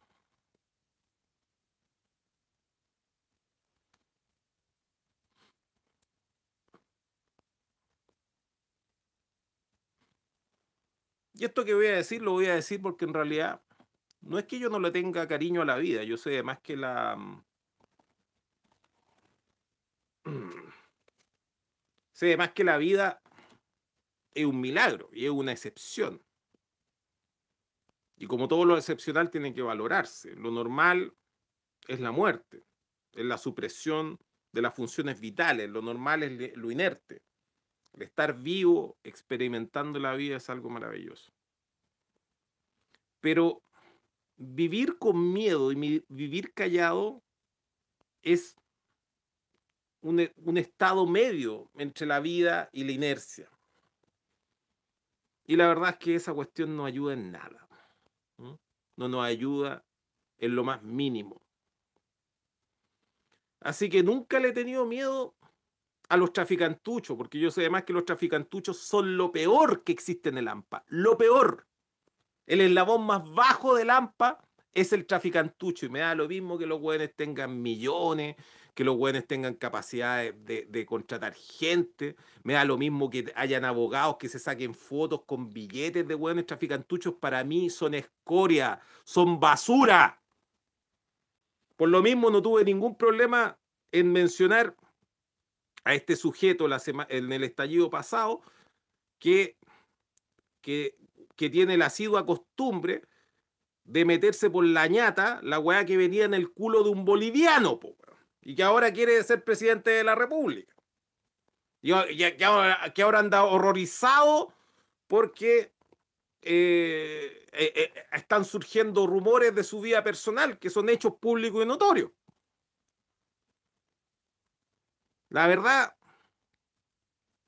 es que yo podría hacer un montón de bromas con, la, con el narcotráfico, pero la verdad es que a mí ese no es mi asunto no me interesa. Usted, eh, usted tendrá derecho a tomar sus propias decisiones. Nicolás Copano, por ejemplo, yo le cuento al tiro, ya que le, gustó andar citándome a mí, entonces te cito a ti, pues conche tu madre, sionista de mierda. ¿Cuál es tu droga favorita? Yo la conozco, pues, Se llama pasta base de cocaína. A ti, te, a ti tú quedáis loco y la weá que te gusta es la pasta base de cocaína. ¿Mm?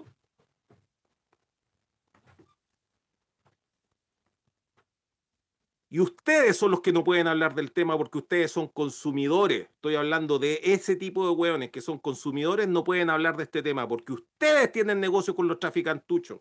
Y ustedes se meten por la nariz, weas que venían en el culo de un boliviano. Pero aquellos que no hacemos eso, nos importa un carajo. Que me parto un rayo, weón. Porto un bleo.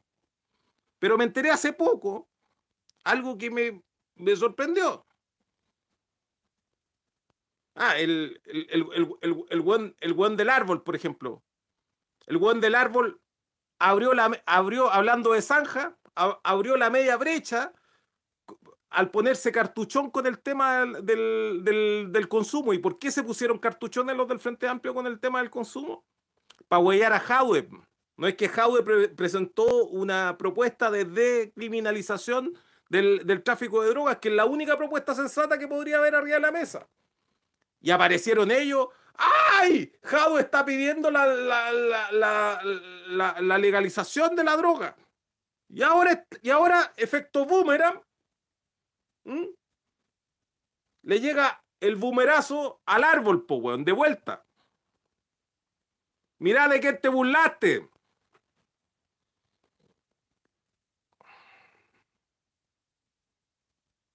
Ya, pues, pero hablemos de tráfico en serio. Po. No hablemos de weas, pues, No hablemos de, mm, de, de, esa wea que venden en, en Valpo, po, weón. Puta, me enteré que, que andaba circulando heroína. ¿Y dónde andaba circulando la heroína? Andaba circulando en la Plaza Dignidad. ¿Y cómo funcionaban las guarimbas? ¿Cómo funcionaban las guarimbas? Llegaba un hueón en moto, les tiraba a los guarimberos un paquetito con mucha droga, droga muy pesada, para que calentaran. Y luego estas personas, bajo los efectos de esas drogas completamente locos, generaban el desorden. Lea usted lo que han hecho las guarimbas en Venezuela. Nos han faltado los afiebrados que aquí nos han dicho de que la policía venezolana ha cometido exceso con los guarimberos. Vea lo que ha hecho, vea lo que han hecho los guarimberos en Venezuela.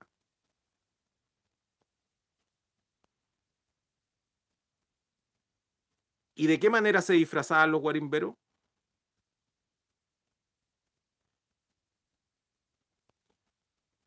Superhéroes, colores.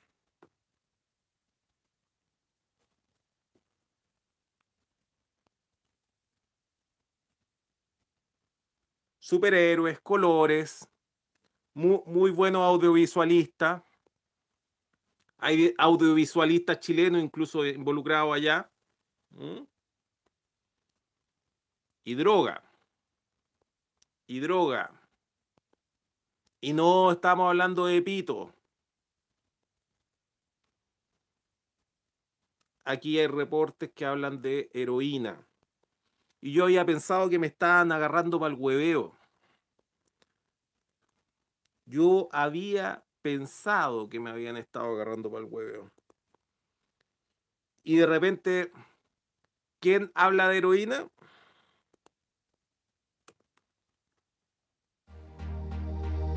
Nicolás Cirilo.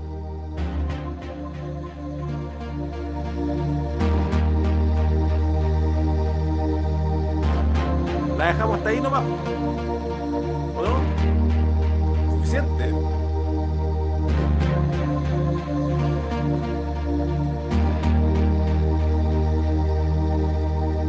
Son las 12 de la noche y oficialmente es 18 de octubre. Always playing boy, you might